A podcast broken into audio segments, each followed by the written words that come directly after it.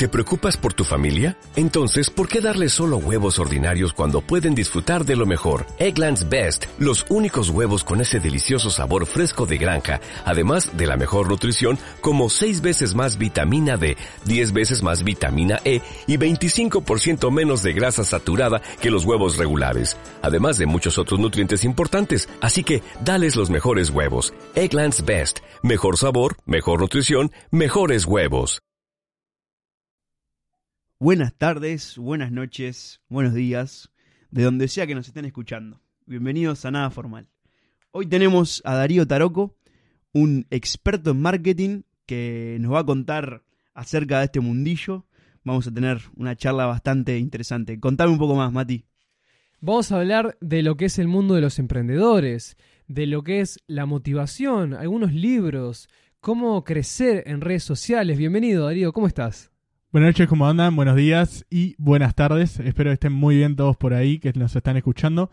Y le agradezco de todo corazón tanto a Mati como a Guido por invitarme y darme este espacio.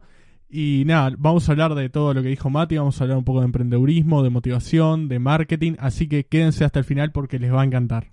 Vamos a empezar con la primera pregunta para la gente que no lo sabe, porque el concepto marketing todo el mundo lo tiene en la boca, pero ¿qué es marketing para vos? ¿Qué es marketing para vos? ¿O qué es también marketing digital? ¿Cómo llegaste? Y si deberíamos aprenderlos todos, o sea, si debería ser una habilidad que tienen todos. Bien, marketing a mí me gusta definirlo de una manera que es muy fácil y que es muy comprensible por todos, que yo lo defino como un puente. Imagínense cualquier puente, por ejemplo el de San Francisco, imagínenselo. ¿Y qué hace un puente? Conecta de punta a punta, dos tierras diferentes. Entonces, imagínense que en cada tierra, en un lado hay un consumidor y en el otro lado hay empresas. Y el puente es el marketing. O sea, conecta ambos polos. Entonces, nosotros como marketineros, marketers, como le quieras decir, somos los encargados de conectar esto, de entender cuáles son las necesidades y deseos de cada polo, de cada tierra que está del otro lado, y poder conectarlos. Qué, qué buena definición. La verdad que sí, nunca, nunca había escuchado esa definición y me quedó muy clara. La verdad, Darío, que excelente, excelente definición de marketing. Ahora la, pregunta es, eh, ¿deberíamos todos aprender lo que es marketing? O por lo menos tener como una noción de eso. Sí, yo creo que sí. Yo creo que mismo ustedes lo tendrían que aplicarlo. Bueno, aplican todos los días y creo que los oyentes en este caso tienen que aplicarlo también porque marketing no solo se aplica a los negocios, pues yo en su principio cuando di la definición decía eso, pero en realidad marketing lo llamamos todos los días. Todos los días vamos a un trabajo, vamos a un liceo, vamos por ejemplo a caminar por la calle, nos presentamos una entrevista de trabajo y nos vendemos básicamente nos, todo el tiempo. tenemos que vender todo el tiempo. Todo el tiempo tenemos que a veces muchas veces es una venta superficial porque nos tenemos que vestir de determinada manera para ir a un trabajo, a una oficina. Entonces tenemos que saber de qué manera vendernos. ¿Y cómo llegaste al marketing? ¿Cómo llegué al marketing? Bien, esta es una pequeña historia, eh, story time. Básicamente fue por mi hermana. Yo iba a ser pediatra en realidad. Quería estudiar. Nada que ver. medicina full. Medicina full. A mí me encanta la biología y la medicina. Y yo iba a ser justamente pediatra y neonatólogo. Esa era como mi idea. Y yo estaba en este momento en sexto de liceo ya estaba cursando medicina. Para los que no son de Uruguay, en Uruguay tenemos diferentes diversificaciones y tenés que hacer primero biológico y después medicina. Entonces estaba terminando medicina y una charla de familia, una pequeña comida, nos juntamos con mi hermana y siempre con mi hermana charlamos mucho. Es una persona es muy allegada a mí. Si escucha esto le mando un gran saludo. Y ella me dijo, ¿realmente querés ser médico? Porque yo estaba como en esa duda, pues soy una persona muy polivalente me gustan muchísimas cosas a la vez, al igual que Guido. Entonces, eh, me gustan muchas cosas a la vez y no estaba muy decidido. Entonces, le consulté a ella, ella me preguntó en realidad, y le dije, no, no estoy tan seguro. Y me dijo, ¿por qué no miras esto? Me mostró un video de marketing que le había pasado a una amiga de ella. Ella no tenía ni idea hasta ese momento de lo que era marketing en realidad, tenía tipo una, una breve noción. Y cuando me lo muestra, tipo digo, esto es lo que me gusta, o sea, están ayudando gente. Porque el marketing en sí, ¿qué pasa? Los vendedores tienen como una visión muy complicada porque muchas veces los tomamos como alguien malo, igual que los políticos. O sea, es como que tienen una tesitura dentro de la sociedad que no es muy buena. Como que el vendedor es un manipulador. ¿no? Como que, como que te quiere sacar plata, básicamente. Básicamente sí. Y por mala suerte hay muchos vendedores que lo son, son gente mala, si se le puede decir entre comillas, porque te están vendiendo humo, te están vendiendo algo que no es, pero las ventas no se tendrían que hacer así. La venta es en base a la confianza, el pilar fundamental de toda venta es la confianza. Entonces tenemos que centrarnos en eso y no mentirle a la gente. Si hay algún oyente que es vendedor, no, no le No mientan. la mientan. Gurice, por favor. Claro, para vender no hay que mentir. Es que es verdad, esa idea de que los vendedores eh, son gente mala está hace mucho tiempo, pero uno puede ser malo en cualquier profesión, o sea, puede ser un manipulador siendo un abogado, o sea, que no va en lo de los vendedores, pero es muy cierto lo que decís. Te dejo seguir con el storytelling. Pará, igual yo quería agregar algo. Que básicamente eh, es a corto plazo también igual. O sea, el vendedor ese va, ese producto por lo menos que esté ofreciendo, ¿cuánto le va a durar? Muy, muy poquito tiempo, digamos, en el mercado, porque si caga gente, digamos, es- enseguida se va a enterar todo el mundo de que está haciendo un garca, básicamente. Por ejemplo, en los call centers, que te, eh, son vende- yo trabajé en un call center, eh, hay muchos vendedores que, o sea, ni te dicen lo que te están vendiendo y te llega a tu casa una cosa, das la tarjeta, o sea, ese tipo de vendedores manipuladores. Bueno, de, de Wall Street, ¿se acuerdan la, la escena esa de que DiCaprio vendía, eh, no sé, partes de, de, eh, negocios, pero que eran nefastos? Sí, sí, y sí. vendía 5 mil dólares a la gente, nada que ver. Bueno, eso es un, cla- un claro ejemplo de un mal vendedor, digamos. Ese loco Jordan Belfort tiene un libro que lo recomiendo, que él luego, ¿qué pasa? Era un manipulador, pero era muy buen vendedor, y cuando dejó de lado la parte de la manipulación, armó un libro con esos poderes que él tiraba, pero él dice, tal, les voy a tirar unos poderes para que puedan vender bien, pero no manipulen a la gente, como que hizo... ¿Cómo se llama? Una purificación, básicamente. Bueno, te dejamos con el storytelling. Se ¿no? redimió. Dale. Y, y entonces contanos cómo seguía. Bueno, para eh, cerramos este tema, eh, Sí, sí. haré una cosita más.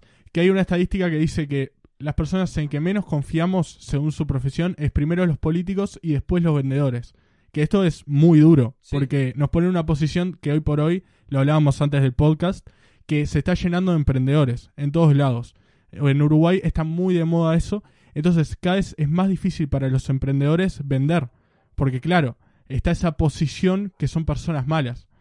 Y si bien tenemos muchas herramientas que nos permiten vender hoy por hoy, es una realidad que tenemos que enfrentar esto y tenemos que demostrar que los vendedores no somos así, o por lo menos en su gran mayoría, y que esa pequeña minoría no ensucie a los demás. Excelente. Te consulto. eh, ¿Cómo es el proceso de trabajo cuando tenés un cliente nuevo? ¿Haces un análisis de la competencia? ¿Cómo, cómo funciona eso? Bien, para hacer un análisis, lo primero que haces es llega el cliente, entonces vos tenés que analizar bien su negocio y de esa manera podés entenderlo mucho mejor. Yo lo que hago, por ejemplo, muchas veces las ventas las cierro a través de WhatsApp, porque es una comunicación un poco más directa, porque ya que te dé WhatsApp es un paso muy grande, porque es como que te das su vida básicamente y un canal de comunicación mucho más directo que por ejemplo Instagram o Facebook.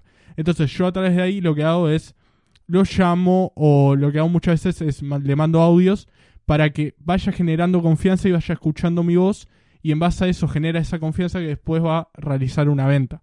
Entonces, lo que hago es em, pongo una, una pequeña reunión, le digo vamos a conectarnos a través de una videollamada, nos conectamos los dos y charlamos aproximadamente una hora no más para no sacarle tiempo al cliente. Obviamente, si el cliente se queda, pues están hablando de otra cosa, no importa. Nos quedamos tranquilos hablando. Pero en esa videollamada yo tengo una pequeña presentación donde pongo todos mis servicios y lo que hago es explicarle el valor que tiene el trabajo en equipo, que creo es uno de los pilares de mi, de mi presentación, porque básicamente en marketing es una tarea muy recíproca, porque yo necesito de él y él necesita de mí. O sea, él necesita que yo haga campañas publicitarias, necesita que yo le venda sus servicios o productos, pero yo necesito que él también ponga y cambie un poco el mindset, o sea, la, la, la mentalidad, Mentalidad, Eva, sí. la mentalidad de vendedor y que empieza a cambiar, porque me ha tocado muchas veces que sí, he tenido clientes que están dispuestos a que yo les haga marketing, pero yo les digo, o sea, no es solo cosa mía las ventas, sino que vos tenés que transformar tu negocio. Porque el marketing genera una transformación. Vos serás esto y te transformaste en esto. O sea, mucho mejor. Pero es también un cambio eh, Orgánico introspectivo. en la empresa. Claro, la empresa y Claro, sí, sí, sí. quizá personal también, pero en cuanto a lo que a lo que se ve que vendría a ser la empresa, o sea, tiene que mutar con, con el marketing, digamos, juntos. Es que Exactamente. es un cambio de chip también, porque hay gente que no sabe nada y por eso necesita un asesor. Una cosa que no, no te preguntamos, ¿qué servicios das? Porque según una persona que escucha esto y quiere alguna ayudita de lo que es marketing, ¿qué servicios estás dando actualmente? Bien. Actualmente me muevo en muchos ámbitos. Tengo una agencia de marketing digital que se llama BPIC, pero actualmente estoy desarrollando una marca personal que vendo mis servicios a través de ahí. Para los que no saben, una, una marca personal es grabar videos, por ejemplo, hacer publicaciones y generarle valor al cliente potencial. O sea, darle herramientas, darle consejos, darle motivación para que el cliente pueda, por ejemplo, en mi caso, eh, desarrollar un negocio, desarrollarse personalmente.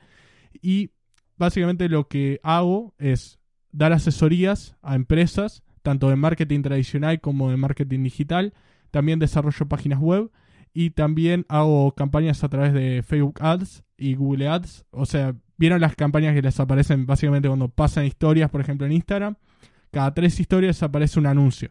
O es Es cada tres, ¿no? es Porque cada tres historias. es una locura. Ahora que yo estoy buscando, no sé, pulseras. O sea, tres historias, pulsera. Tres historias, pulsera. Pero me está facilitando el camino, la Claro, verdad. sí, sí, sí. Después podemos hablar un poquito del tema algoritmo igual. eh, porque es muy interesante y es difícil entenderlo, lo que es el algoritmo.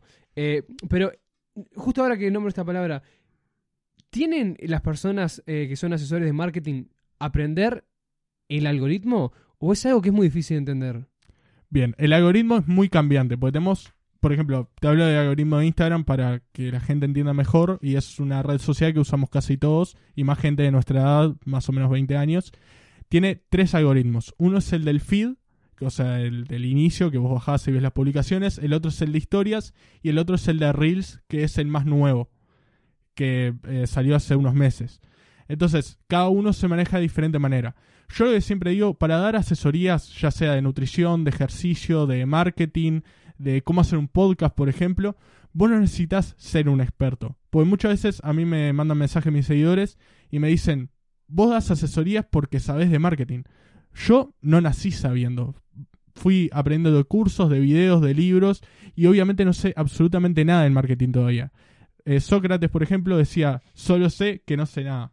Entonces, es una realidad que yo todavía no sé absolutamente todo. Y si querés hacer una asesoría, querés ayudar a la gente, hacelo. La asesoría es solo saber un poquito más que el otro, nada más. Con que le enseñes ese poquito más y lo pongas a tu nivel, ya lo ayudaste y te lo va a agradecer mucho. ¿Toda empresa tiene que tener redes sociales sin importar el rubro hoy en día? Hoy en día, después de lo que fue la pandemia y que todos lo vivimos lamentablemente, hubo una transformación. Ya, obviamente, lamento por las familias que perdieron seres queridos y todo, pero hubo una parte positiva de todo esto, si se le quiere decir así, obviamente sin faltarle respeto a nadie, que hubo una, mm, una evolución a nivel de automatización de los trabajos. O sea, hoy por hoy podemos trabajar desde nuestra casa, cosas que capaz hubiera pasado hace 10 años, y hoy por hoy podemos trabajar de nuestra casa, podemos tener nuestra propia agencia de marketing digital de casa, podemos tener la grabación de un podcast que estamos acá los tres reunidos y podemos grabar juntos. Entonces, todo esto se automatizó y evolucionó un montón. Bien, vamos. eh, che, me- me- Una consultita yo sí, tengo no, igual, Mati. Yo después ¿Qué, pregunto. qué se trabaja, eh, Darío, para, para hacer que sea un Instagram, por ejemplo? O sea, para ¿cómo subís seguidores, por ejemplo? Y, o cómo lo dejas lindo, digamos. Bien, yo utilizo una ley que es, es la ley de Pareto, que se aplica más bien a economía, pero yo la aplico a marketing, que básicamente es el 20-80. Que el 20% de tus acciones generen el 80% de tus resultados. Entonces, ¿qué quiere decir esto? Que básicamente, si por ejemplo subir historias te da resultado porque ves que las personas interactúan contigo, en su caso, por ejemplo, tiene un podcast, suben historias, eh, ven que 10 personas le contestaron, che, chiquilines, me encanta su contenido, no sé qué. Bueno, empezá a apostar a eso, empezá a apostar a lo que te está dando resultado hoy por hoy. Si te da resultado subir reels, por ejemplo, hacelo. Una estrategia que yo utilicé, por ejemplo, que yo se la comentaba a Mati hace un ratito, era usar este 2080 y vi qué era lo que me daba más resultado. Los reels, por ejemplo. Subir reels a mí me daba muchísimo resultado a nivel orgánico, o sea, a nivel natural, me llevaba muchísima gente y lo que hacía era subir estos reels, ya sean de motivación, porque es un tema que a mí me encanta y me ayuda un montón a mí mismo y ayuda a otros, de marketing, entonces me permitió llegar a mucha más gente y hay tres tipos de contenido que yo les recomiendo utilizar, que para les termino antes la estrategia. Sí, no hay problema. Sí, para Dale, me- tranquilo. me, me adelanté de los pasos. Y lo que hice después fue subir una historia y la promocioné. Muchas veces los marketineros dicen, ¿vieron el botoncito azul de, de promocionar? Sí. Bueno, mucha gente dice que no lo tenemos que utilizar. En mi experiencia y en mi opinión, hay que utilizarlo para aumentar la comunidad. O sea, lo que decía Guido de conseguir más seguidores, puedes aumentarlo por ahí. ¿Por qué? Porque te permite llegar a mucha más gente que está relacionada a lo que vos generás contenido. Que por ejemplo en el administrador de anuncios de Facebook no tenés esa posibilidad. Tenés objetivos de reconocimiento de marca o de alcance, por ejemplo, pero no tienen la misma potencia que puede generar esto. ¿Habría que usar los dos? Porque a mí me habían dicho también, sí, como que Business Manager, que es el de Facebook, como que era mejor. Pero hay mucha gente que pone mucha guita y lo hace por el botón de promocionar y le va bien. Entonces es como que tenés razón en eso. Claro, yo por ejemplo, te diré un caso. Si, por ejemplo, querés, tenés una tienda de lencería. Entonces, querés vender tus productos de lencería y eh, te está yendo bien por el botoncito de promocionar todo, pero llega un marketinero y te dice, te lo hago por el administrador de anuncios. Hay dos cosas. Como les dije, es un arma de doble filo. Para hacer crecer la comunidad, el botoncito de promocionar es mucho más efectivo, ya a mucha más gente, pues mucho más genérico. Y me quedo con esta palabra genérico, porque básicamente la segmentación de mercado, o sea. Diversificar el mercado según intereses, o sea, ustedes son el mercado de alguien más, por ejemplo, una marca de gorros, son el mercado, son su público objetivo. Entonces, en el botoncito de promocionar no nos da esa posibilidad de segmentar tan bien, tan específicamente.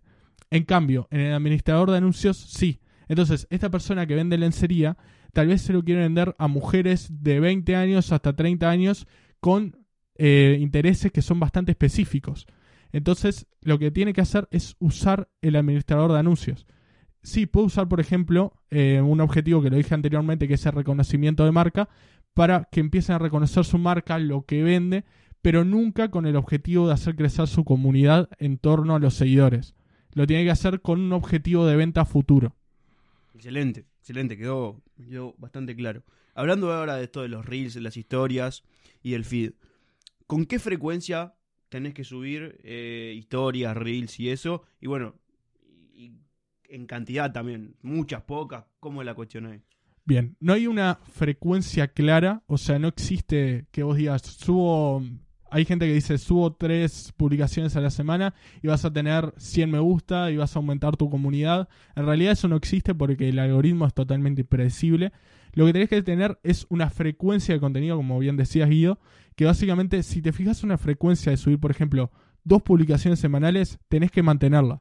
Porque si no, el algoritmo te va a bajar de prioridad o sea, no te va a mostrar más en O sea, el feed de las SEO personas. automático que hace el, el- Exactamente, es un el- posicionamiento orgánico. Y el tema de los horarios. O sea, vos justo antes nos comentabas, no sé, los domingos. Yo antes había escuchado mucho el tema de las 7 de la tarde, después escuché las 12 del mediodía. Pero, ¿cuál es el mejor horario y qué día es mejor? O depende del rubro. Claro, depende mucho también del tipo de negocio, como vos bien mencionabas. Yo lo que les recomiendo a las personas es que vayan a las, eh, a las estadísticas de Instagram y se fijen los horarios que tienen mayor interacción. Esos son los que tienen que subir contenido. Y lo que yo, un ejercicio que hago mucho, es ver qué hago yo como consumidor de contenido. Qué es lo que miro yo, en qué horario, y en base a eso también tomo en cuenta a qué horario subir.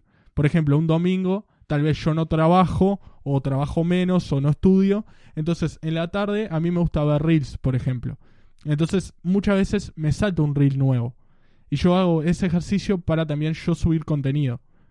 O sea, estás como estudiando ahí qué pasa también un poco. Exactamente. Yo, yo siempre digo, por ejemplo, que hay que estudiarnos a nosotros mismos y entendernos a nosotros mismos para después generar contenido, vender un producto, porque nosotros también somos consumidores.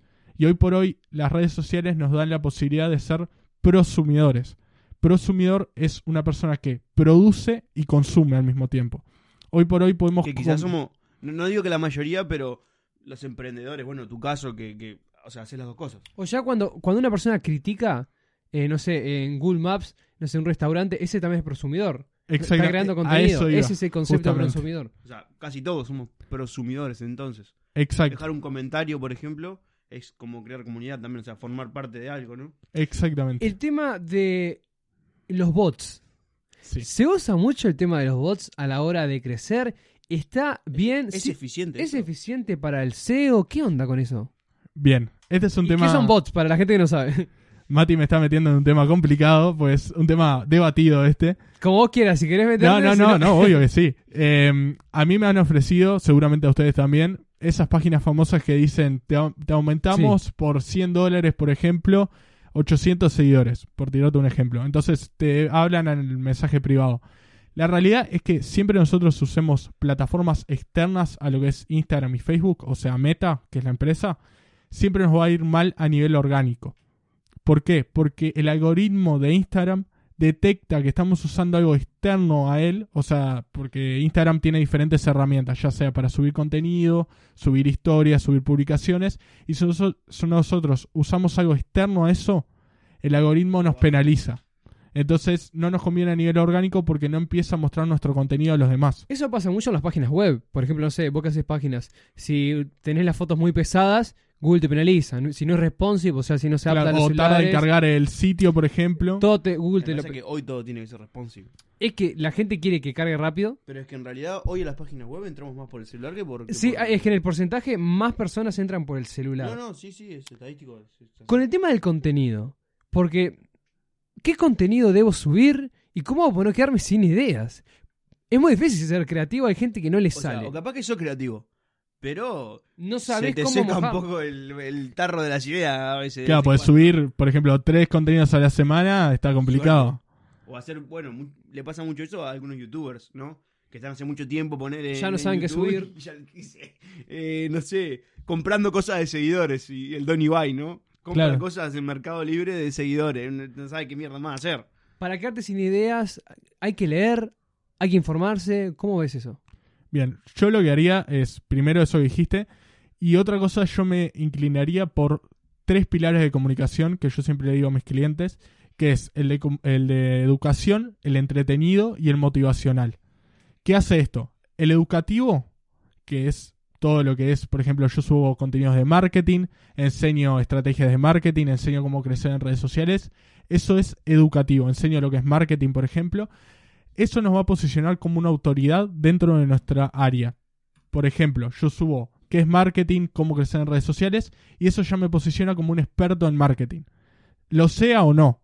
Ya no importa si lo leí de algún libro o lo comuniqué, porque siempre lo que les da el diferencial a la información que tenemos es cómo la comunicamos nosotros. Porque la información hoy por hoy es libre. O sea, ustedes dos suben, por ejemplo, algo del podcast y otra persona agarra un fragmento y lo replica y lo sube, por ejemplo, a sus redes sociales. Entonces, esa información que ustedes subieron es de todos ahora. Entonces, si ustedes sacan información de otro lado, eh, le estoy hablando a los oyentes, si sacan información de, por ejemplo, un libro, intenten no replicarlo, sino que agarren esa información y con su propia personalidad. Exactamente. No, pero parafrasear sería lo mismo. No, parafrasear no es lo mismo en realidad, pues yo agarro, no sé, lo que, lo que dijo Sócrates, ¿no? Solo sé que no sé nada, es Sócrates, ¿no? Sí. Eh, no pongo, por la duda, me entró la duda, y no pongo eso y pongo las comillas, sino lo parafraseo, explico, ¿entendés? Capaz que fue un ejemplo medio estúpido igual. yo- ta, pero este es un tema como de... Te estoy debatiendo esto porque en realidad creo que parafrasear básicamente es decir lo mismo. Creo que lo, creo que lo Con correcto sería... Claro, sí, lo correcto en realidad sería hacer una comprensión lectora o bueno, una comprensión real de lo que tenés adelante y transmitirlo con tus palabras. Creo que el parafrasear... No sé si realmente está el- el- la comprensión ahí. No, claro, no estás aportando, o sea, estás agarrando una definición y la pones con tus palabras. Claro, la, la escribí con sinónimos. Entiendo el punto, ¿Entendés? entiendo tu O punto. sea, eso es parafrasear, creo, en realidad. Sí, e- es que yo creo que es muy difícil igual el tema del contenido. Porque llega un momento que te. ¿cuánto- como vos decías, ¿cuántos youtubers le pasa que llega un momento que ya no saben qué subir. Porque es tan constante. Y es, ¿es difícil innovar. Es muy complicado innovar. Y más en el mundo globalizado que vivimos. Está lleno de cosas. Es que, por ejemplo, lo que termino la idea, igual, ¿eh? que, que era que, que tenemos dos pilares más de comunicación, tenemos motivacional y mm, entretenido. Que por ejemplo, lo que hablaban de los youtubers. Los youtubers hacen un contenido entretenido. O sea, un contenido que es mucho más viral y lleva mucha más gente. Y luego tenemos en motivacional, que por ejemplo, algún filósofo, por ejemplo, que sea contemporáneo, habla en redes sociales y, por ejemplo, en- no filósofo, sino profesor de filosofía, por ejemplo, Sí, sí, sí. O que hable de ser. filósofos. Claro, un filósofo. Ya sea cualquier figura y diga algo motivacional, conecta mucho más con la gente. Por ejemplo, yo con el contenido motivacional conecto mucho más allá que, por ejemplo, si hago contenido de marketing. Creo que hay una palabra clave ahí, o un concepto más bien, a ver qué, qué pensás vos, que es la empatía. Creo que eso es como eh, clave en cuanto a todo, o sea, ponernos en el lugar del otro o llegarle al otro desde ese punto. ¿Qué pensás de eso vos, Darío? Es que sí, para mí el marketing es eso, es básicamente ser empático, ponernos en el zapato del otro y entender qué es lo que quiere el otro. Porque del otro lado hay un consumidor que tiene sus necesidades y para poder satisfacer esas necesidades tenemos que entenderlo a la perfección. Cuando queremos vender algo, básicamente lo que estamos haciendo es eso, ¿no? O sea, Exactamente. cubrir necesidades o ofrecer, eh, digamos, la sa- saciar la necesidad de, de la, de la otra persona. Es Exacto. ¿Cómo una persona puede hacer para vender más en redes? Tiene que hacer promociones, tiene que hacer un contenido constante. ¿Hay una clave para eso? Bien, como digo siempre, en el marketing depende de todo, depende de cada negocio. Muchos negocios lo que hacen es generan un catálogo dentro de su perfil. ¿Qué me refiero a catálogo? Suben solo productos. Esto no está bueno, porque en realidad las redes sociales se hicieron para interactuar con otras personas, o Ahí sea, punto, conectar con otros. sí. Exacto. Entonces, si vos solo subís productos, sos una marca que no tiene alma. O sea, sos algo vacío, que la persona no conecta Esos productos. sos productos, básicamente. Entonces, a mí me pasa, por ejemplo, como consumidor, hay que estudiarse siempre como consumidor, como lo dije anteriormente, que a mí me gustan más las marcas que muestran a alguien. O sea, yo me muestro en cámara, muestro, igual, aunque muestres los productos, que trajiste Que productos te nuevos, sentís identificado. que siento identificado. Porque exactamente. cuando te o te cuentan los storytelling, ¿viste? Cuando será todo falso, porque capaz que la marca le chupas un huevo, lo hace para venderte, porque al final y al cabo todos queremos, eh, si tuviéramos una empresa, vender. Vamos a creer que no igual, ¿no? Vamos a tener bu- buena fe en los, Sí, los también. vendedores y en las empresas. Hay, hay publicidad que se hace sin fines de lucro, pero dejando de lado que to- todo emprendedor, toda persona con su empresa quiere eh, ganar o ser rentable. Pero es distinto una persona que tiene su empresa y quiere que te relaciones, que, que cuando vos uses la ropa te sientas bien, ¿viste? O sea, e- esa relación eh, que no todas las empresas lo crean y creo que ahí, como vos decís, es una clave muy importante, no ser un catálogo. Por otro lado, ya que hablamos tanto de lo que es marketing, yo vi por ahí que te gusta el libro La, La vaca púrpura. Sí, exactamente. ¿Por qué te gusta ese libro? ¿Qué, qué aporte te dio a vos? No, no, no importa qué, qué dice exactamente, pero ¿qué, ¿qué sentís que te dejó a vos ese libro? Bien, ese libro lo leí ya hace un tiempo, hace relativamente poco pueden ir a mi perfil y ver un video que hice, que fue medio como un, explica- un explicativo de 30 segundos, pero básicamente nos habla de cómo diferenciarnos en un mercado que cada vez es más globalizado y como mencionaba hoy Mati, cada vez es más difícil competir, porque hoy por hoy vos venís con un producto nuevo y viene una persona del otro lado de Latinoamérica y te lo copia en dos segundos. Entonces, cada vez es más fácil copiar y cada vez es más fácil replicar lo que decimos, por ejemplo, lo de hoy de la información que mencionábamos anteriormente. Sí, sí. Entonces, tenemos que ver de qué manera podemos diferenciarnos y esta vaca púrpura nos da eso. Y creo que hoy por hoy en las redes sociales la mejor manera de diferenciarnos es la marca personal, lo que mencionamos recién, que básicamente nadie puede decir lo mismo de nosotros porque no son nosotros. ¿Qué tiene el ser humano de que es tan especial? Que todos somos diferentes. Entonces, para poder vender un producto o un servicio, tenemos que mostrarnos a nosotros mismos, ser genuinos, no copiar a otro, y de esa manera vamos a poder diferenciarnos. Porque el servicio o producto que ofrecemos se copia, ya existe seguramente, pero la manera en que lo ofrecemos es muy diferente. Es que entonces la diferencia, valga la redundancia, está en el diferencial. Está en el cómo. Porque todos podemos vender la misma cerveza, pero lo importante es cómo te la vendo, qué te hago sentir, qué te aporta esa cerveza que yo te vendo a vos. Te vendo, no sé, no te vendo... Está bien, es para la, la satisfacción de la necesidad de la sed, pero eso está totalmente encubierto, porque en realidad, no sé, Coca-Cola vende felicidad, por ejemplo. Vos abrís una Coca-Cola y pasás un lindo momento. Bueno, yo no tomo realidad- Coca, pero... A ver, si nos ponemos a, a- a- a pensar eso. ¿Qué es lo que vende Coca-Cola? Felicidad. Exacto. No vende co o sea, una bebida. Es que ese es su posicionamiento, o sea, el posicionamiento que tiene en la mente del consumidor, o sea, en nosotros.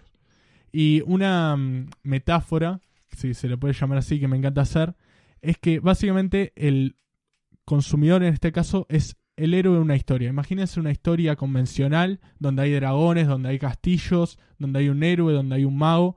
Y entonces ese consumidor, ese cliente que nos compra es el héroe, es el protagonista de la historia. Y nosotros, como vendedores, como marketineros, como emprendedores, lo que tenemos que hacer es ser el guía, ser ese mago que siempre está en las historias, ya sea un mago, un duende, lo que sea, que guía al héroe en su camino, en el camino correcto. Entonces nosotros tenemos que ser ese guía y acompañarlo al cliente en todo su proceso de compra. Entonces, Darío, o sea, el, el consumidor vendría a ser el que hace que todo esto funcione. Porque en realidad, sin el consumidor, eh, el marketing no existiría, las empresas tampoco, porque en realidad no funcionarían. O sea, no habría a quién venderle. Qué, qué interesante. Bueno, Darío, contanos alguna anécdota que tengas con algún cliente, algo gracioso, algo así que te haya pasado. Bien, no sé si gracioso en realidad.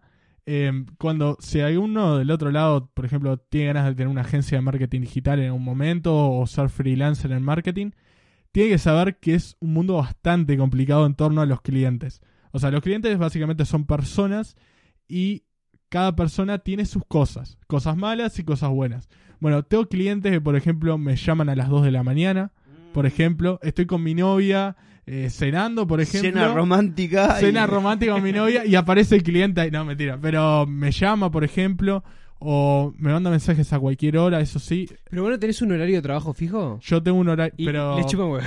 les chupa un huevo. O sea, las palabras como son. ¿Qué pasa? Es entendible el tema de los clientes porque, no sé, la persona sale de su... Trabaja, no sé, de 10 a 18. Y sale de su horario, capaz que vos ya no estás trabajando, estás con tu novio o lo que sea y te mandan un mensaje. O a veces tipo 10 de la noche, que te mandan igual, 12 de la noche. A mí me pasa con los clientes. Es muy difícil, pero vivimos de los clientes. Entonces como que no podemos hacer otra. O sea, tenemos que, que dejarlas llevar. Quiero hacerte una pregunta, pero para ver qué opinas vos. Un tanto un poco más profunda igual. ¿no? Sí, ¿las redes sociales son un beneficio o son un problema? Opinión personal. Bien, esto es O son la totalmente. solución a un problema. Es que esto tiene. Es una, es una moneda de. Tiraba de- esa, Guido. Sí, sí. es una moneda de muchas caras, porque no solo de dos. Es como muy complicado, porque por un lado yo lo que hice, les cuento mi caso personal, llegó un momento en el cual yo usaba mucho el celular. Y sentí que era como un vicio, o sea, probé un día dejarlo de usar por cinco horas, lo dejé tipo en mi cuarto, yo me puse a hacer otras cosas y en un momento me senté, terminé de hacer mis actividades y llegó un momento en el cual yo estaba en un tiempo ocioso, no tenía nada que hacer. Y me di cuenta de la necesidad que tenía de, voy a subirlo, voy a ver qué mensajes me mandaron. Dije, yo no puedo estar dependiendo de algo que es un celular que mide menos que mi mano, básicamente. Y no puedo estar dependiendo de esto tan chiquito.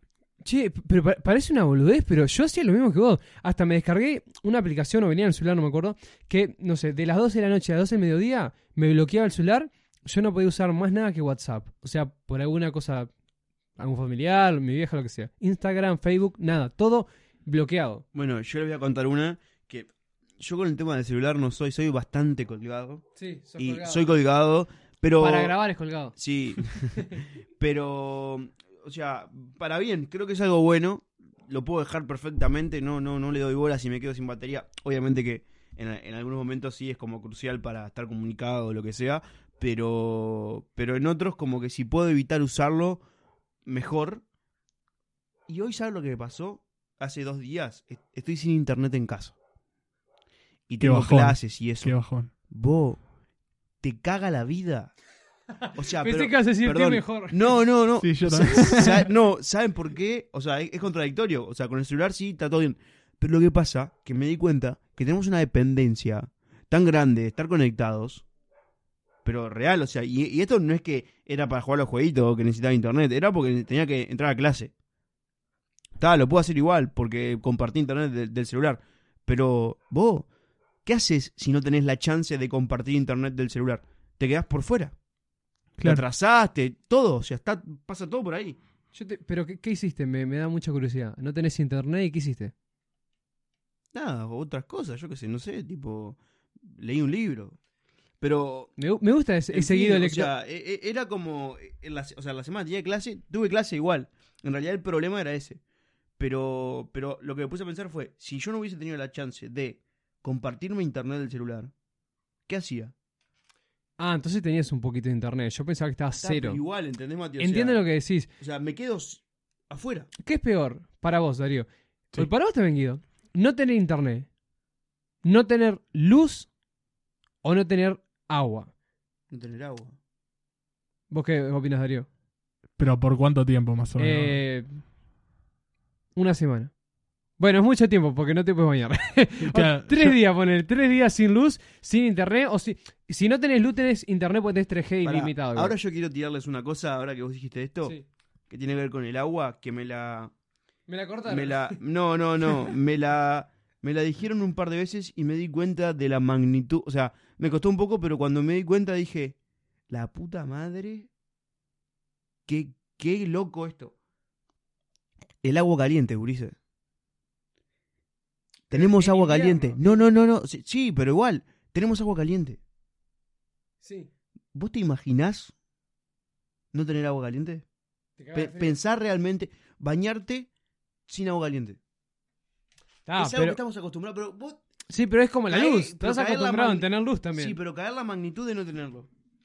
Sí, entiendo. Eh, yo O sea, es algo que ponerle. Yo estoy re- eh, como. agradecido, ¿no? Viste que la pandemia todo el mundo empezó a ir a buscar papel higiénico al, al, al- al supermercado. Bueno, sí, sí, sí. el agua caliente, amigo. Es algo re importante. El agua caliente, que estamos re acostumbrados. O sea, que creo que es hasta un poco más trascendente y que nos afectaría más en como en nues- en nuestro entorno que el internet y yo qué sé, porque es algo como, como de, de Mm. vivencia fisiológica. No sé. Sí, bro. Amigo, caliente, ¿Y no te amigo. parece que el celular está como tomando esa posición también? Está haciendo algo Como de- fisiológico. sí, como algo, celular, o sea. como algo totalmente necesario en nuestra parte vida. tu- No, yo creo que es más importante hoy en día el celular y el internet que el agua caliente, porque te bañarás con agua fría. Sí, Eh, lo peor es no tener agua. comodidad, yo creo que cuando nos, nos empiezan a tocar, te desconectás. Pero cuando, o sea, estás bajando tu calidad de vida. ¿Entendés? Ponele que vos no tenés internet, está, bajás tu calidad de vida igual. O no tenés un celular. Pero, pero es como emocionalmente creo que te, que te haría mucho más mal que el no tener un celular por tres días, por ejemplo. Entiendo lo, lo que querés llegar. Te Y- bañás con agua fría. sí, pero, Pero, pero perdés ese gustito. suerte. Hay gente que no tiene agua. O sea, Claro. en realidad es que son como esas Vos necesidades básicas. Y también o- otra cuestión, ¿no? Que hoy estamos medio como Sí, por ese lado, ¿no? Estamos- Estábamos hablando antes, antes del episodio de todo un montón de cosas. Ahora estamos debatiendo esto de, de, bueno, ¿qué es peor? No tener luz. Obviamente que no tener luz implica no tener electricidad, o sea, no tener internet. Pero, o no tener el celular, ¿qué haríamos sin el celular? Hay gente que en realidad lo que se preocupa es por que no tiene Para agua, comer. maña- agua para tomar mañana, ¿entendés? O para Sí. comer. O sea, O hay, sea, Ahí está el tema de las necesidades básicas y lo de Maslow, porque en realidad nosotros Sí, tenemos nuestras, necesidades, por ejemplo, eh, fisiológicas, o sea, para poder vivir, y después que vamos cubriendo nuestras necesidades más, eh, digamos, para sobrevivir, ahí va más por lo superficial. Entonces yo creo que si no tenemos agua, no tenemos luz, y ahí se complica, el celular te chupa un huevo. Darío, mira, hablando ahora de esto de las redes sociales, si son un beneficio o un problema, ¿qué pensás del metaverso? Wow, es, esto es un Porque tema. en realidad es como un paso más, digamos, ¿no? Antes, antes del metaverso, déjame meter tipo un, Sí, sí, sí, un- sí, un dale, granito de arena con lo anterior. Yo siempre hago un paralelismo entre lo que es, capaz le parece raro, entre lo que es la cocaína y el celular. ¿Por qué? Porque tiene el mismo proceso o muy similar en nuestro cerebro.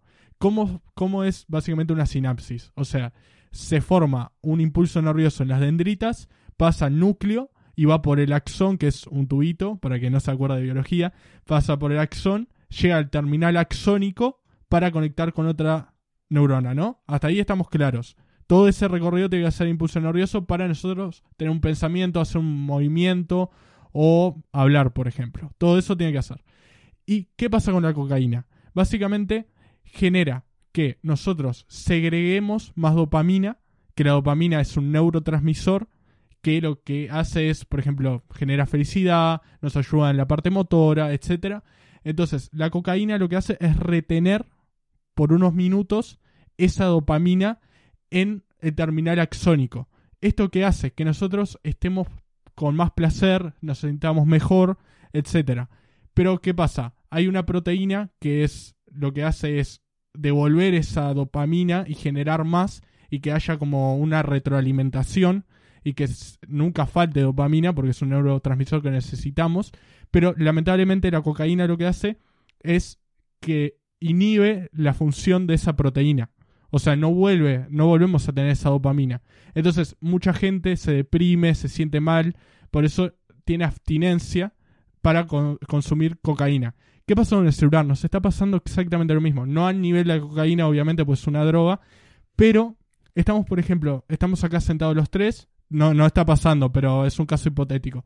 Y, por ejemplo, Mati eh, ve en el celular que le llega una notificación. Es que recién lo agarré, gente, agarré el celular. No, no, pero no fue por eso, no fue por Tenía un mensaje. Me tiró una ahí. No, no, no, no, no fue por Ah, eso. ya sé, ya sé. Eh, fue un ejemplo. Eh, pero, oído, le llega. Guido lo está agarrando ahora. Es una locura. Vos, eh, Eh, da, te- deja de terminar No, con la sí, idea. sí, sí. No, pero sí, sí, sí. Que, que es una locura. Es que a mí me mandaron un mensaje y dije, si no contesto ahora, se va a preocupar esta persona porque me preguntó dónde estaba. Entonces dije, está, voy a contestar. Pero, o sea, no podemos dejarlo. Es que pasa que. eh, en cuanto a la seguridad, ponele. A mí me deja mucho más tranquilo que mi novia, ponele, me manda un mensaje cuando llegue a la casa o yo qué sé. Vos no si, ponele, si no existiera el celular, como pasaba hace unos años. No, hasta el otro día o cuando la veas no sabes si está viva. Claro, sí, sí, sí. Es verdad, vos. O Entonces, sea, ¿cómo, no, ¿cómo nos sacás eso hoy? Es que para mí, termino lo de lo de mm, Sí, la sí. dopamina, que es rapidito. O sea, hoy por hoy, cada vez que nos llega una notificación, esto es como el casino. O sea, cada vez que ganamos, segregamos dopamina porque nos sentimos bien. Alguien nos puso me gusta, alguien nos comentó, eh, nos mandó un mensaje, no sé, nuestra novia y nos sentimos mejor porque nuestra novia se preocupa por nosotros. Entonces todo el tiempo estamos segregando dopamina. ¿Qué pasa? Que por segregar dopamina generamos una, una dependencia del celular. O sea, si O sea, no lo porque nos hace tenemos... sentir bien. Claro, pues nos hace sentir bien. Entonces, el cerebro siempre se quiere sentir en esa zona de confort, se quiere sentir bien, y entonces nos hace dependientes al celular. Es lo mismo de la cocaína. Obviamente no inhibe la proteína de la dopamina, Claro, pero siempre. pero sí segregamos do- eh, dopamina todo el tiempo. Sí, sí, tal cual. Qué, qué loco, o sea, está genial esa como anal- anal- analogía de, de la cocaína, los neurotransmisores. Sí, es medio raro, celular. pero No, no. justamente las redes sociales hoy por hoy muchas veces nos conectan, pero a la vez nos desconectan. Nos desconectan de nuestro entorno. Y eso es muy loco también. Entonces, tiene cosas positivas, por ejemplo, lo que decía Guido, de preguntarle a una persona que queremos mucho si llegó bien, si está bien, pero también tiene algo negativo, que estamos haciendo una fuga de energía, una fuga de tiempo en eso. O sea, estamos destinando mucho tiempo en eso y muchas veces no vemos que el tiempo se nos escapa de las manos, se está resbalando. Entonces, yo lo que digo es que usemos el celular de forma responsable, las redes sociales de forma responsable y usando esto de forma responsable vamos a disfrutar mucho más esto, esto, de la tecnología. ¿nos tendrían que limitar el tiempo o nosotros limitarnos el tiempo en las redes?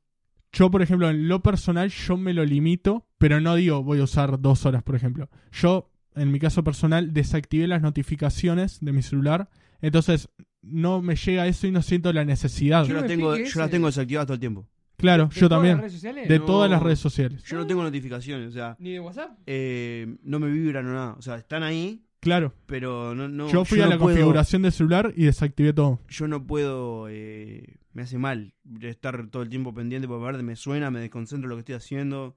Hace tiempo, pero desde hace tres años que lo tengo así. Claro, yo cuatro también, años. yo ¿Tengo también. que hacer eso? No Vos, me- A mí me suena WhatsApp y estoy, tipo, ahí me, me, me me- me despierto. al putean todo el tiempo a mí porque yo me porque no veo los mensajes, pero está, Ahora, o sea, ahora entiendo mucho. claro, yo no, tengo, no, me, no me suena el celular. Le mando a Guido, Guido, Por grabamos, suerte no me- no grabamos, me suena. grabamos a las 7, Guido a las 6 pone sí. Claro, pero es porque agarré el celular a las 6. Pero está, ahora que sé eso, Guido, no pasa nada porque Llamame en todo caso. llamame. Eh, es verdad.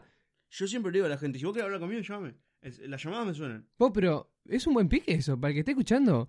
Apaga las notificaciones. Porque cada vez que suena una notificación saltamos a ver qué Aparte, carajo no es. sé, un mail. un mail de cualquier boludeo o, o no sé, estás suscrito a, a una página, seguís una página de Twitter que no sé qué carajo de lo- del horóscopo y, y te suena, eh, no sé qué, Capricornio, no sé cuánto. Y deja, capaz que, o sea, es una boludez, pero te sonó, pensás que es un mensaje de alguien importante, lo mirás y es Capricornio, no sé qué, vas a decir, la, la puta madre, te desconcentraste de lo que estabas haciendo, te desconectaste, no sé qué, es un montón, o sea, y perdés 30 segundos. Vamos a ir a un tema que son los emprendedores. Hoy todos quieren ser emprendedores o la gran mayoría. En tu opinión, ¿cualquiera puede ser emprendedor? Primero vamos con eso.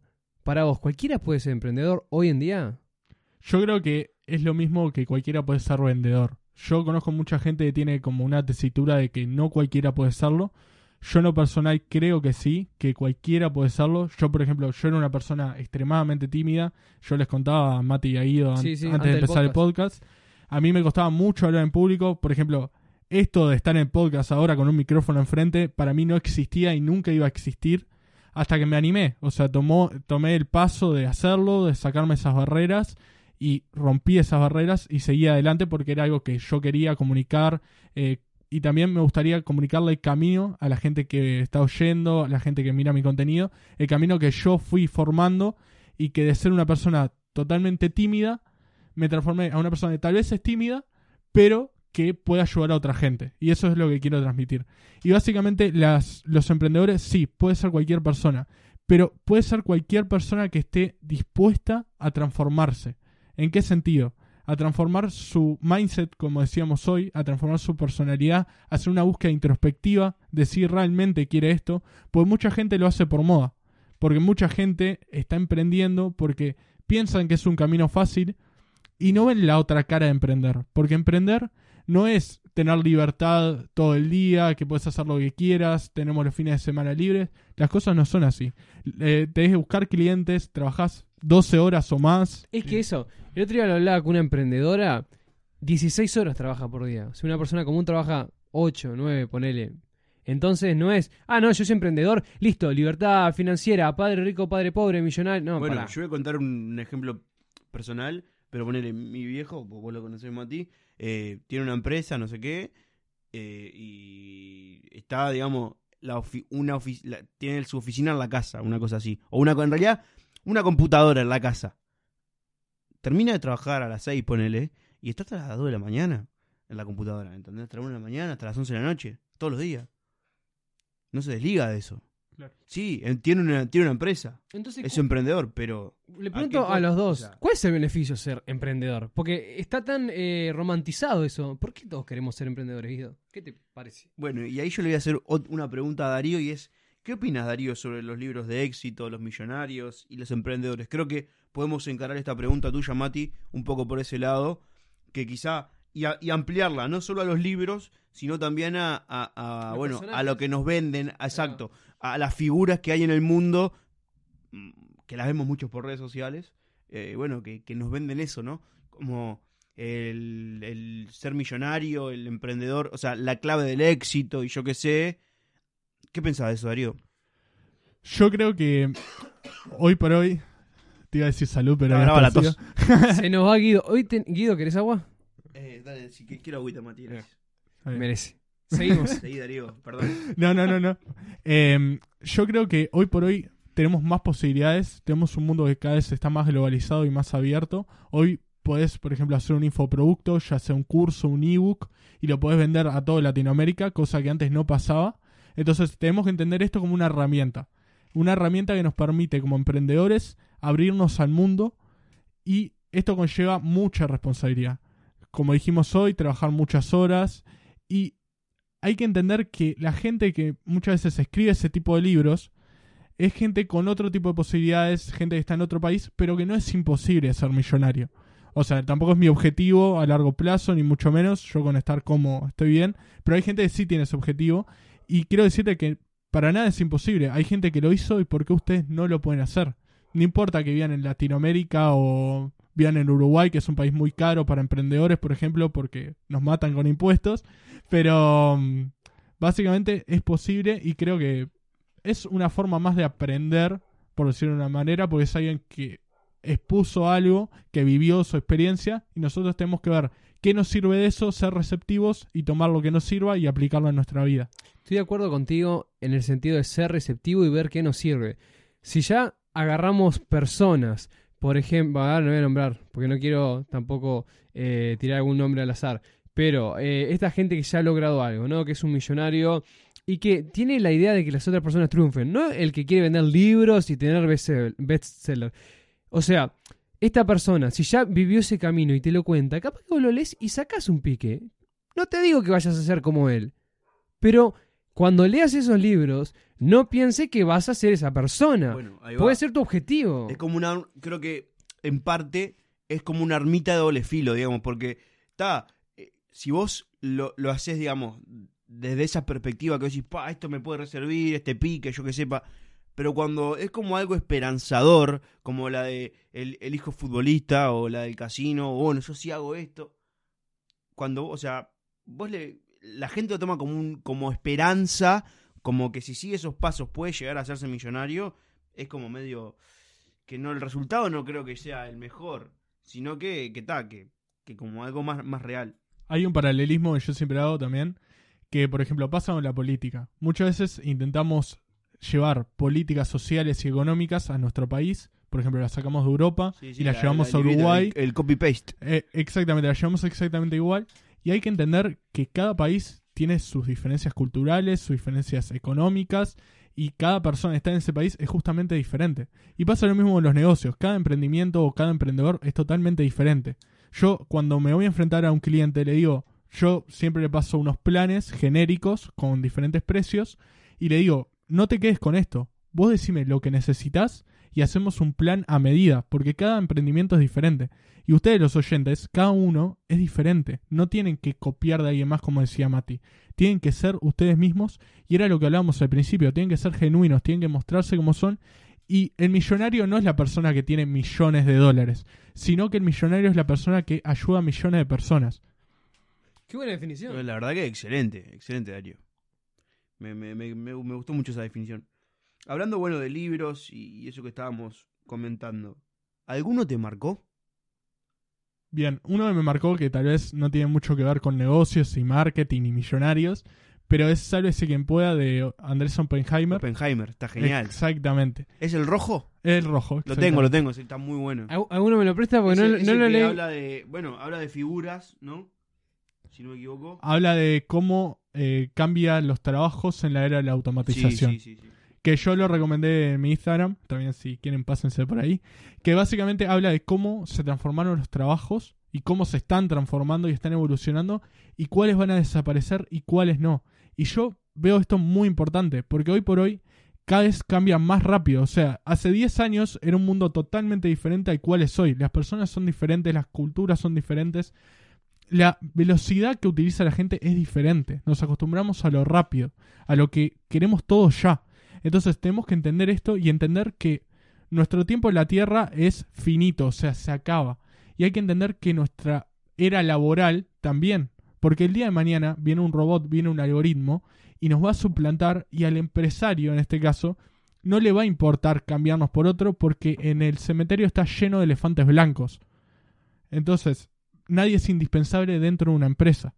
Explicanos un poco más eh, el elefante blanco. Bien, elefante blanco se quiere decir, por ejemplo, que es una persona que se piensa es indispensable dentro de una empresa, que dice, yo hace 20 años que tengo una trayectoria dentro de un banco, por ejemplo, y sé que no me van a sustituir porque tengo mucha experiencia, ya me conozco al jefe, salimos a comer, por ejemplo, y la realidad es que no, porque ese elefante blanco, esa persona que pensaba que era distinta, ahora está en el cementerio porque lo echaron y lo suplantaron, por ejemplo, en una máquina. Hay un libro uruguayo de un au- autor que fue director de IBM Uruguay que se llama No Más Pálidas que dice eso.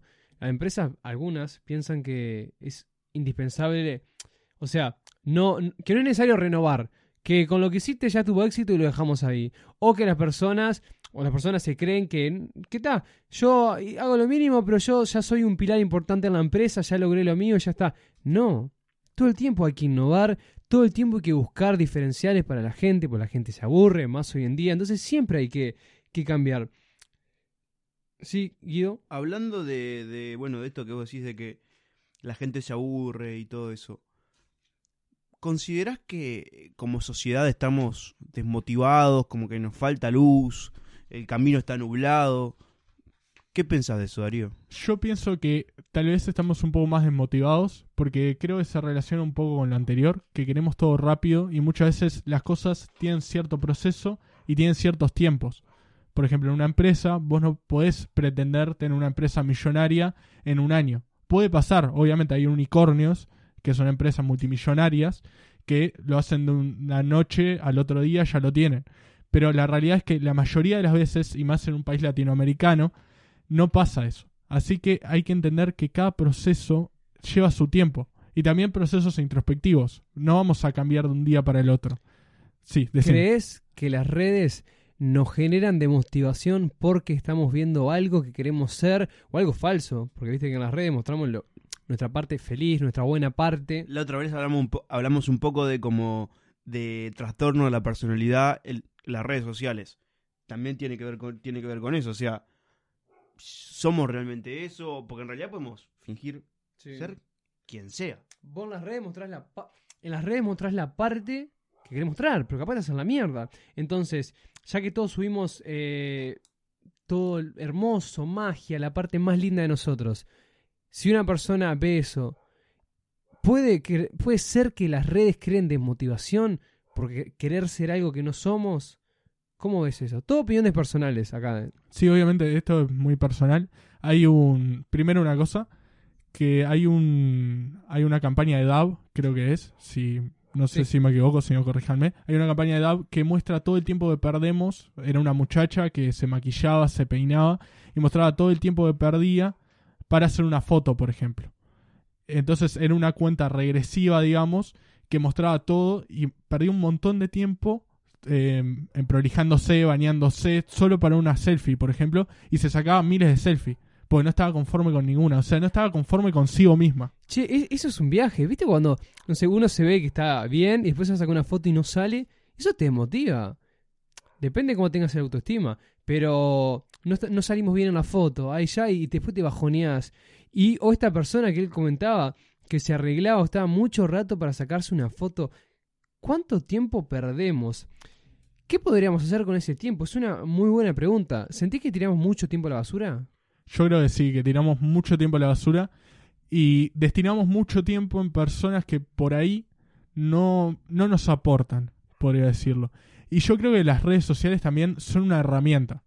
Que cierta herramienta, en realidad las redes sociales no tienen responsabilidad, sino que la responsabilidad es de nosotros quienes las usamos. Entonces, es muy importante ser responsables, tener un, un uso responsable, como les dije anteriormente, porque en realidad si nos, no tenemos que fijarnos en el otro. Yo sé que es muy difícil, yo sé que mucha gente, yo mismo me fijo en otros, me fijo, por ejemplo, a mí me gusta hacer ejercicio, me fijo en físicos de otro, que me gustaría llegar a eso en algún momento. Entonces sé que es difícil, es algo de ser humano, es algo natural, que muchas veces no lo podemos evitar, pero yo creo que para nuestra salud mental y nuestro bienestar propio es muy importante eso, no fijarnos en los demás y no compararnos con el otro. Sí, la comparación es, termina siendo como un poco complicada, ¿no? Porque a veces no ves las cosas buenas que tenés vos y estás viendo como la- solo las cosas buenas que tiene el otro que vos no las tenés. O sea, y no te, no te centrás en lo, en lo bueno tuyo. Es que me pasa Es- mucho, por ejemplo, con clientes que tienen un emprendimiento y no se animan a mostrar su cara porque dicen, no me gusta mi voz, eh, soy feo, por decirte un ejemplo, eh, no sé qué comunicar, no tengo valor para aportar a la sociedad.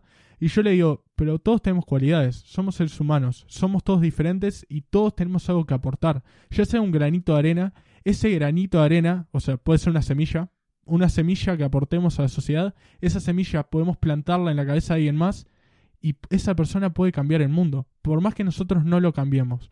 Podemos plantar esa semilla y que esa persona cambie el mundo.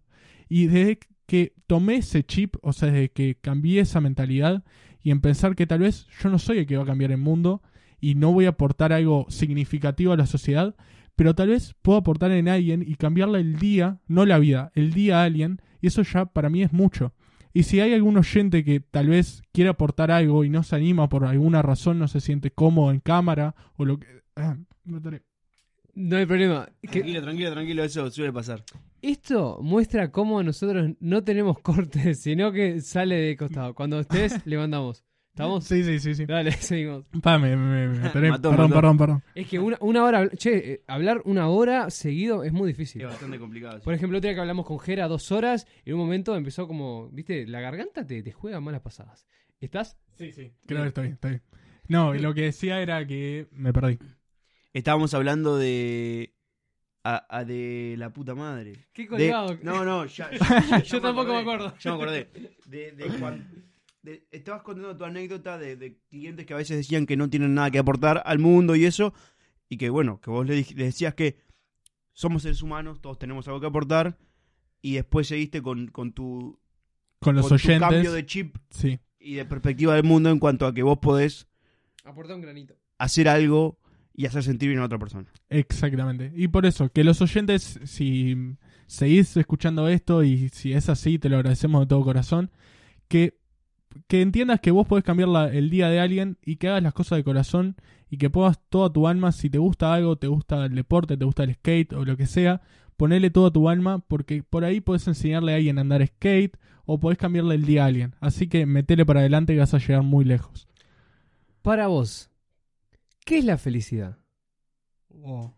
Lo que se te venga a la mente. Si querés decir que es material, es material. Si querés decir que es, no sé, sentirte bien con tu gente, pues ya que estamos hablando de motivación y eso, ya se le preguntamos también a, Peter, que es un profesor de filosofía. Para vos, ¿qué es la felicidad? Hoy por hoy, hace capaz que si le preguntabas a un Darío hace cinco años, tal vez te da una opinión un poco más material, más superficial. Pero hoy por hoy creo que la felicidad va en otra cosa. Va en realizar mis objetivos propios, en llegar a mis metas y estar bien con mi entorno, como habías mencionado. De estar bien con mi familia, eh, ya sea la, la familia de mi novia, mi familia de sangre. Entonces, yo hoy por hoy, yo soy muy feliz, tengo la oportunidad de estar con ustedes acá compartiendo y para mí eso es un montón, porque compartimos un montón de valor. Y creo que esas son las pequeñas cosas que te hacen feliz. O sea, son pequeñas microcosas que día a día te hacen feliz. Y hay una frase que dice, es del logo de Wall Street, de la película, que dice que la, que la vida es triste, pero hay como reclames de felicidad. Es, es que es verdad, porque uno no puede ser feliz 24/7. Hay como momentos, no sé, te vas a juntar con tu familia y decís, "Fa, qué lindo, me pone feliz eso.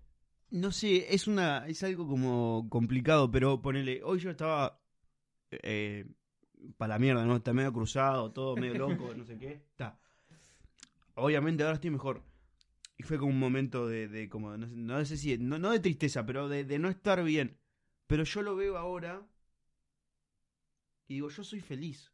Pero no por, e- porque, obviamente estamos compartiendo algo que está de más, eh, sino que es como por, por todo el trayecto. O sea, soy feliz por todo lo que hago.